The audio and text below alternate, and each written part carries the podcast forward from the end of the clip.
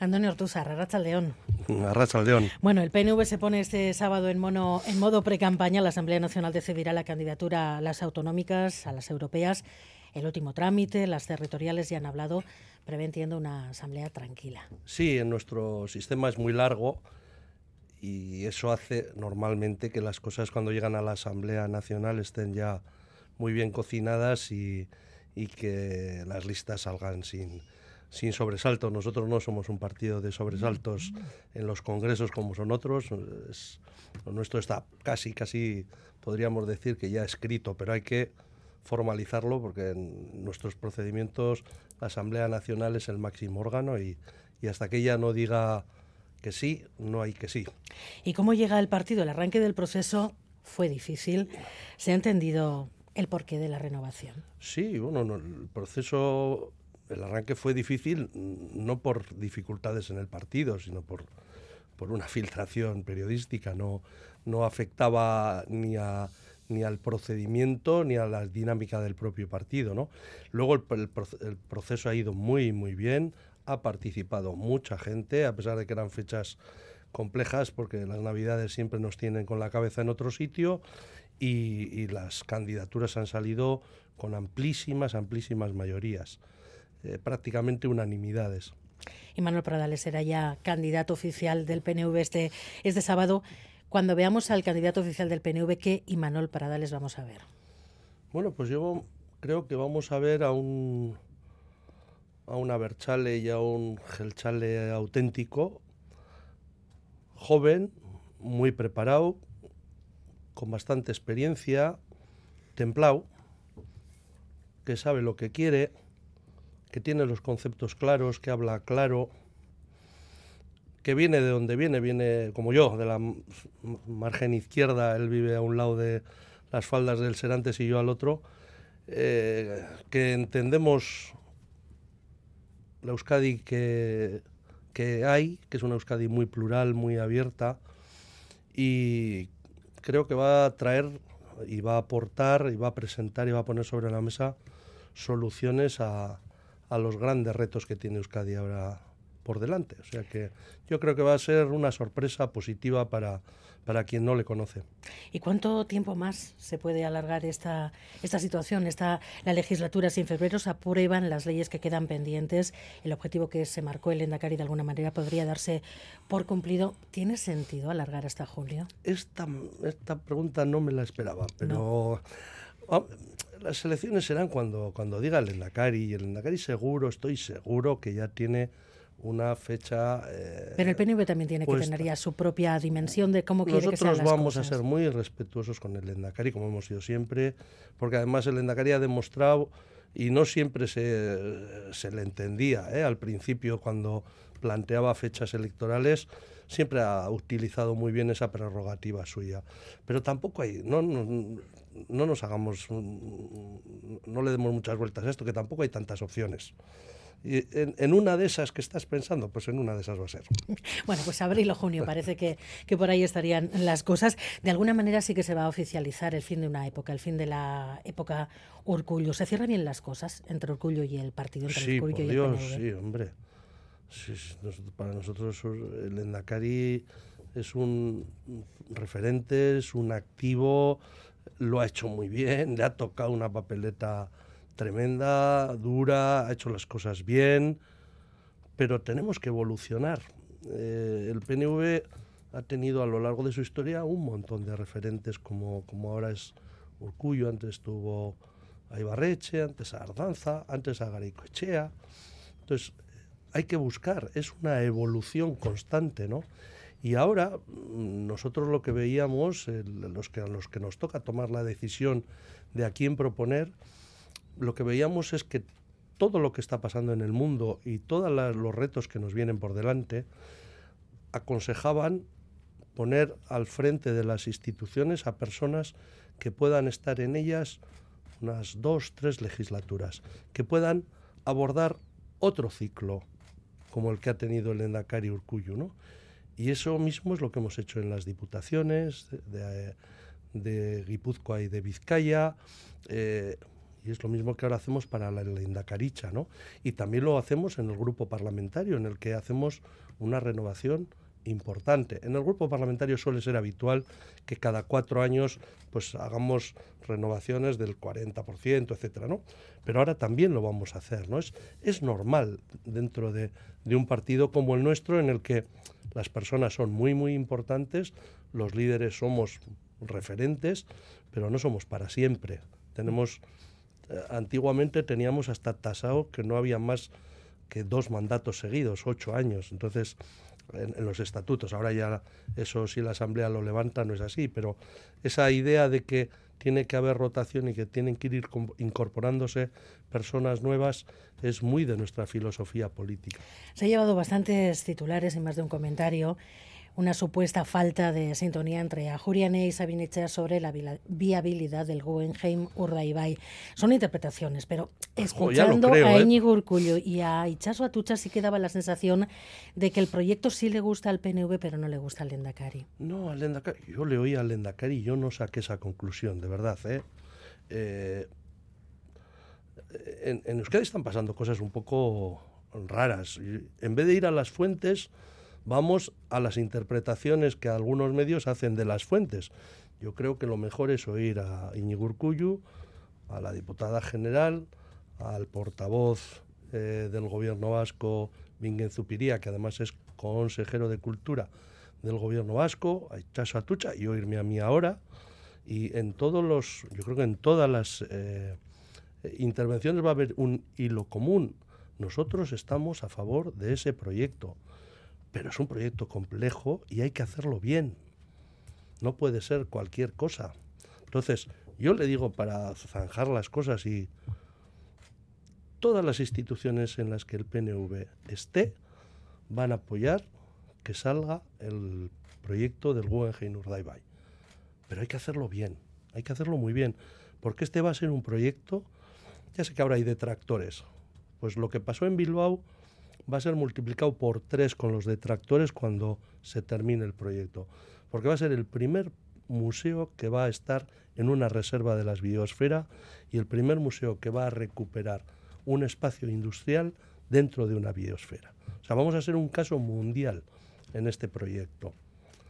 Hay que hacer las cosas bien y luego hay que hacerlas teniendo en cuenta que el Guggenheim es una fundación que tiene sus, sus propias formas de actuación no solo depende de la Diputación de Vizcaya o del Gobierno vasco, depende de la propia Fundación Guggenheim, que tiene aquí unos socios privados muy importantes, pero que tiene en Nueva York unos socios todavía más importantes que mandan bastante o que, tienen, tienen criterio. Y lo que, lo que se ha hecho es dar estos dos años de plazo para hacer las cosas bien, porque son las prácticas que tiene la Fundación Guggenheim para todos sus, proyectos. No, no hay nada.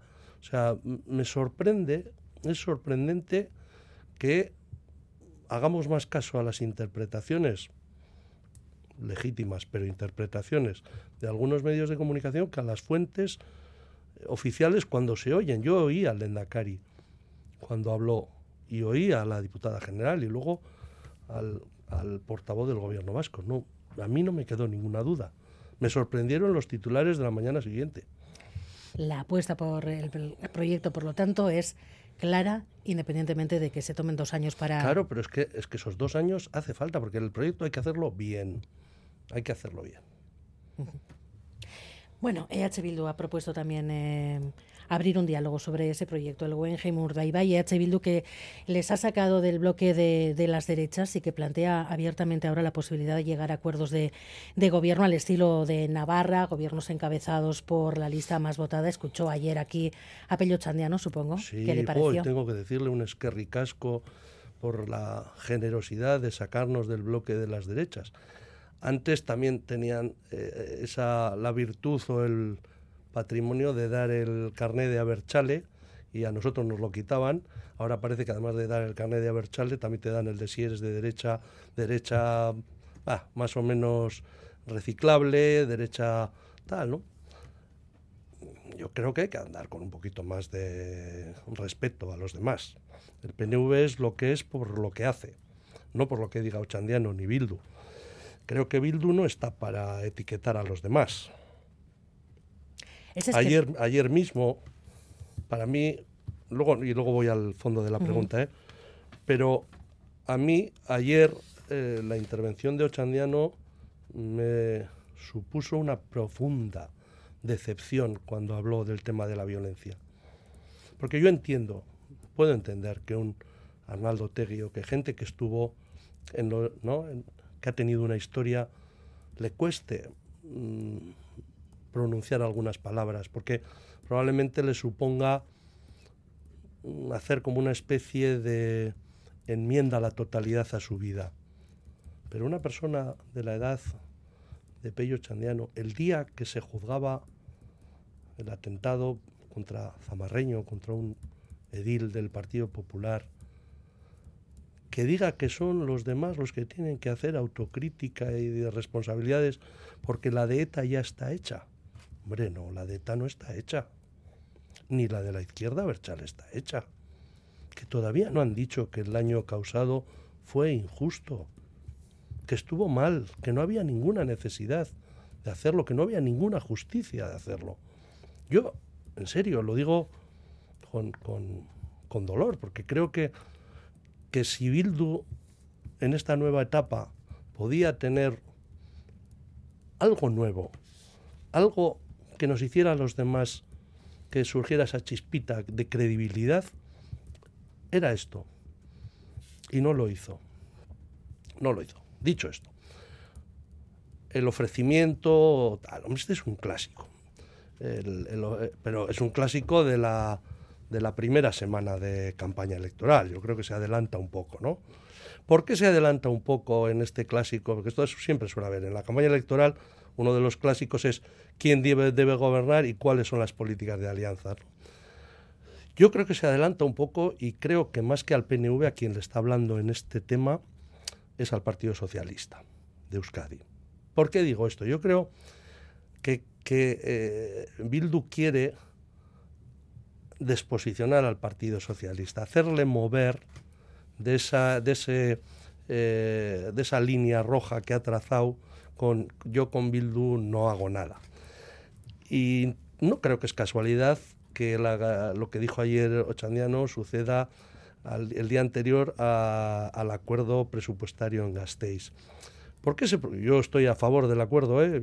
todos los acuerdos son buenos y hacer acuerdos creo que es para lo que se nos pone a los políticos y a las políticas en las instituciones. Pero ¿por qué sucede ese acuerdo en Gasteiz y no sucede en la Diputación de Araba o no sucede en la Diputación de Guipúzcoa o no sucede en casi ningún otro sitio? ¿Será porque es una alcaldesa socialista? Igual sí, ¿no? Eh, es la misma, yo creo que es devolverle a Eneco Andueza por, por perifrástica pasiva, cuando Eneco Andueza le dice a Bildu, no, no, no, vótame a mí como, como Lendakari y, y, así las cosas pueden funcionar. ¿no?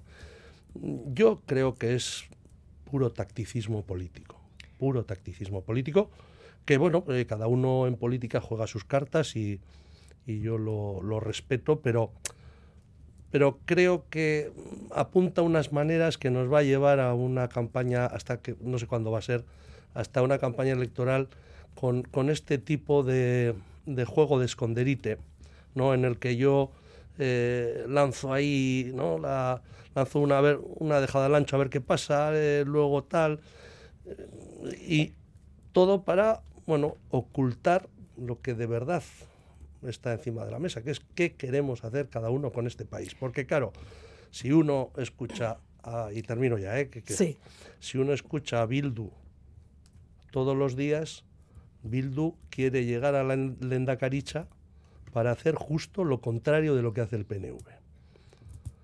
Entonces, ¿qué credibilidad tiene que ahora nos ofrezca un gobierno de coalición? ¿Qué vamos a estar? Dos partidos que hacemos lo contrario.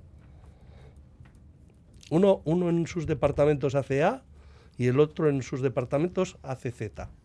Esto hay que tener un poco más de coherencia. Usted habla de tacticismo político de cara al arranque de la campaña electoral. Eh, de cara a la continuidad del pacto con el Partido Socialista, ¿eso está claro? Por nuestra parte, sí, pero, pero, pero no pongamos el carro antes que los bueyes. Se tienen que producir las elecciones, tenemos que ver qué aritmética sale. Pero venimos de hacer un pacto con los socialistas hace apenas seis meses en, para las instituciones forales y municipales. ¿Han contemplado la posibilidad de que la coalición PNV-PSE no dé y hubiera que meter a un tercero? Hombre, ya estuvimos así, eh, una legislatura. el Partido Popular estaría encantado de centrar la política vasca. Bueno, sí, claro, sí, pero el Partido Popular tendría que cambiar muchísimo para, para entrar en esos esquemas, muchísimo.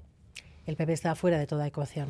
Sí, porque eh, el actual PP en España es un PP durísimo y en Euskadi es un partido negacionista. Entonces, es muy complicado con ellos, entenderse con ellos. Decía usted que sería casi un doctor Jekyll y Mr. Hyde esa posibilidad de un gobierno de coalición con Euskal Herria Bildu. Sin embargo, son muchos los que dicen que Euskal Herria Bildu y el PNV cada vez parecen se parecen más. Lo decía el Partido Popular. Están, están viniendo un poquito a nuestro terreno. Yo creo que por eso nos están sacando de... Ya no nos pueden llamar de derecha pura y dura, porque como ellos están viniendo, pues igual ¿no? se están acercando peligrosamente a esa concepción de la derecha. Sí, yo creo que Bildu, y me parece normal, ¿eh? Bildu viene de fuera del sistema, todavía no hace muchos años, Bildu era una fuerza antisistema, y ahora se ha integrado en el sistema. Y además lo, ha hecho, lo está haciendo muy rápido y le reconozco que lo está haciendo muy bien para sus eh, réditos electorales y sobre todo está utilizando muy bien la política madrileña y la política navarra. Entonces, en la medida que se integra en el sistema, los márgenes de actuación, de discrepancia, de confrontación, etcétera, se van achicando. Es lo que es lo que nos ha sucedido a todos. Y en la medida que vas asumiendo responsabilidades, pues vas haciendo unas cosas y dejas de hacer otras. Es así. El Partido Popular, decíamos, está decidido a hacer que la legislatura de Pedro Sánchez sea lo más corta posible. Va a mantener la presión en la calle, en el Senado. La primera escala son las elecciones gallegas, luego las europeas. Lo lógico es que vuelva a tentarles para romper el bloque que sujeta a Sánchez. No sé si le han mandado ya algún tipo de recado. No, no, yo creo, yo creo de verdad eh, que con este Partido Popular es imposible. Es imposible. Y con este Partido Popular que sobre todo solo mira a Vox. No hay manera. Es, es, es que es un, son, es un partido, antes decía, sé que es duro eh, lo de partido negacionista, pero es la verdad. Están negándolo todo. No, no, no hay manera. No se puede avanzar nada. Es todo puro retroceso, es todo poner en cuestión todo, es, es no aceptar las mayorías legítimas en las instituciones. Si el Partido Popular eh, pierde la mayoría absoluta en Galicia, hoy el último CIS dice que es factible, ¿qué efecto podría tener en la política española?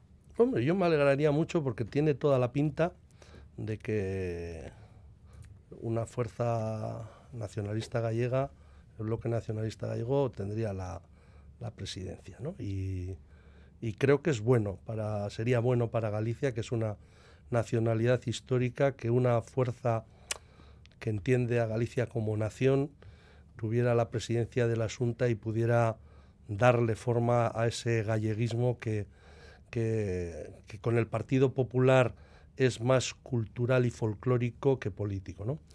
Y en ese sentido para nosotros sería una, toda una, una alegría. Probablemente a efectos del Partido Popular esto traería consecuencias, porque sería un poco eh, bajar el suflé de las elecciones municipales y, y de otras comunidades autónomas en las que el Partido Popular arrasó y le quitó al Partido Socialista eh, gran parte de su poder. ¿no? Esto sería como perder su feudo. Mm. Eh, Pedro Sánchez dijo que iba a sudar la camiseta en cada acuerdo. No sé si Pedro Sánchez está sudando la camiseta para cumplir los compromisos que cerró con el PNV. Bueno, vamos a ver, lo estamos negociando. ¿Y cómo va la cosa? Bueno, hay voluntad. Nosotros vemos voluntad. Eh, hay tres cuestiones encima de la mesa en, lo que se refiere a transferencias y luego, pues, estamos ya viendo de cara a presupuestos qué, es lo que se puede hacer, ¿no? Eh, lo bueno que tiene este acuerdo es que tiene los plazos están tasados. y en marzo tienen que estar esas tres transferencias aquí. Si en marzo no están las tres transferencias, eh, Pedro Sánchez va a sudar tinta china. ¿Cómo? Bueno, pues porque el PNV le hará sudar tinta china.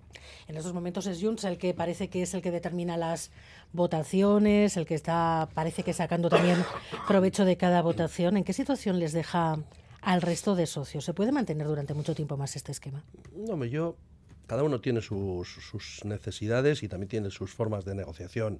Y, y Junts viene de donde viene. ¿eh? Ha tenido a gran parte de su dirigencia en la cárcel hasta hace poco tiempo. Tiene a, un, a su máximo referente en el exilio. Entonces, eh, para ellos es complicado incorporarse a la institucionalidad eh, de las Cortes Generales y, tienen que hacer las cosas de, de tal manera que su gente en Cataluña lo entienda. Para los demás nos puede parecer, ¿no? Más o menos fina la estrategia, pero ellos a quien miran es a su electorado y miran a la gente que en Cataluña hace unos años salió a la calle en favor del proceso, ¿no? Una vez que se apruebe la ley de amnistía la semana que viene, en principio, Junts debería de ser un socio más, a priori. Yo creo que tiene ganas de serlo. De verdad, creo que tiene ganas de, de serlo. Y creo también que el Partido Socialista y el Gobierno tiene que ser un poquito más inteligentemente generoso. O sea, yo me da la sensación de que el, gobierno, eh, como necesita de tantos, nos quiere racanear un poco a todos para que parezca que no nos lo da todo, a todos, ¿no? Porque en el fondo cree que incluso en una parte de su electorado está mal visto tanta cesión a los nacionalistas, ¿no? Yo creo que tiene que hacer al revés. Tiene que ser inteligentemente generoso. Tiene que porque los acuerdos en política venden mejor que los rifirrafes y sobre todo si al final tienes que terminar acordando, ¿por qué no hacerlo desde el principio? El martes se votará la ley de amnistía. Como, como le decía, aquella jueces que estén calificando de terrorismo lo que pasó en Cataluña durante el proceso, ¿qué le parece? Una vergüenza. Porque es la mejor demostración de la politización de la justicia. Acabo de leer ahora, viniendo para acá, ¿no? que ahora un juez ha determinado que la causa del tsunami, como tenía, podía tener eh, una finalidad para matar policías Sí, lo bueno de aquel asunto es que lo vimos por televisión. Se vio por televisión lo que fue. Y se puede calificar de muchísimas maneras, que cada uno lo califique. Pero creo que de terrorismo no. Y que un juez haga esto es una prevaricación de tomo y lomo. O sea, que, que, hagan una utilización de sus prerrogativas eh, del cargo para retorcer tanto la ley, me parece una vergüenza. Y alguien tendría que decir que esto no vale, porque lo que están intentando es cargarse eh, lo que diga un, lo que dice la principal institución del Estado, que es el Congreso de los Diputados. Si la, si la legislatura va a continuar y en el ánimo de los que apoyan a Pedro Sánchez, entiendo, está que continúe el máximo de tiempo posible para que se hagan las cosas que se han comprometido a hacerse ¿Cómo va a hacerse? Eh, eh, ¿Esperan que la presión del Partido Popular de esa, no sé si utilización de la justicia o ese, esa querencia de algunos jueces o de algunos eh, segmentos judiciales por, por introducir también su, su papel en la política vaya a ir a más? Sí, seguro. Esto no va, no va, no va a aplacarse. Yo estoy, está claro que, el Partido Popular ha decidido que la alternativa es el palo eh, detrás del Partido Popular hay muchas cosas y todas esas cosas mediáticas, eh, de, parainstitucionales, etcétera, van a estar alineadas en esa estrategia. Y yo creo que el gobierno lo que debe hacer es, como decía antes, es con un poquito de inteligencia y generosidad, debe cerrar filas con sus socios para ponerles las cosas más difíciles a, a ese bloque de la derecha que viene a, hacer tambalear al gobierno, ¿no?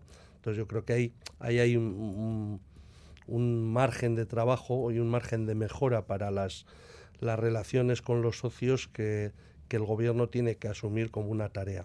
¿Y ve Sánchez decidido hacerlo? Sí, yo creo que sí. Hombre, yo creo que Sánchez está ahora esperando la prueba del 9, que son los presupuestos. Si los presupuestos se aprueban, Sánchez tiene dos años de legislatura prácticamente garantizados, ¿no? Si los presupuestos no se aprueban o, tiene muchos vaivenes, eh, Sánchez, seguro conociéndole, pues va a empezar a mirar eh, a un lado o a otro y no olvidemos, el 29 de mayo ya se pueden volver a convocar elecciones. ¿eh? O sea que eh, para, para, el Estado español. Todo es posible, pero yo creo que va a tener elecciones en mayo y renovación de los cargos en Europa en, en, junio, a partir de junio. Se ha dicho más de una vez que Pedro Sánchez podría estar tentado de irse a Europa si las cosas aquí no le salen bien. Bueno, pero hay muchos dirigentes que quieren irse a Europa si las cosas no les salen bien, ¿no? Es lo mismo que se dice de Macron, de, de Charles Michel, de, del expresidente eh, portugués, o sea, Europa no, no da para tantos. ¿eh? No, yo creo además que eh, Pedro Sánchez tiene sobre sí una responsabilidad muy potente que es la de su propio partido. Él ha hecho, para lo bueno y para lo malo, ha hecho un partido a su medida. Entonces, mm, sin él, las cosas serían muy complicadas para el Partido Socialista en una primera etapa. Yo creo que solo tiene que ordenar, su salida tiene que ser más ordenada y seguramente a medio, más medio plazo que, que al cortísimo que, que sugieres. Para las elecciones europeas, por cierto, este sábado conoceremos también el cabeza de lista, supongo que no me lo va a decir. No puedo, no puedo. Bueno, se llegó a publicar que usted podría, podría ser la cabeza de lista del PNV a, a, Bruselas. Sí, me sorprendió muchísimo que un periodista, que no voy a decir su nombre porque no quedaría bien, que un periodista con esa eh, trayectoria y que además tiene mi número de teléfono y me lo podía haber consultado, eh, dijera eso porque era notorio y evidente que yo no iba a ser porque no estaba en la lista de partida en el, en el proceso. O sea que, bueno. Pues bueno, eh, sé que me va a responder que hará lo que decida el partido, pero ¿Antonio Ortuzar quiere seguir siendo el presidente del Partido Nacionalista Vasco? Yo no quise serlo cuando me propusieron y he estado, y este, aquí estoy, ¿no? Y en nuestro, probablemente las cosas irán cambiando, pero en nuestro partido y para los que venimos de militancias ya con unas cuantas, unos, unos cuantos quinquenios, eh, esto es complejo, es complejo, porque una cosa es lo que tú quieres y otra es lo que la gente te pide y otra es lo que la inteligencia recomienda. ¿no? ¿Y qué le dice su inteligencia? Mi inteligencia, mi inteligencia privada, una cosa, la inteligencia global otra. Bueno, lo bueno que tiene esto es que no lo voy a decidir yo. Bueno, Antonio Ortuzar, presidente de los Euskadi Burbachar del PNV, muchas gracias por estar en Gambara. Soy Gabón.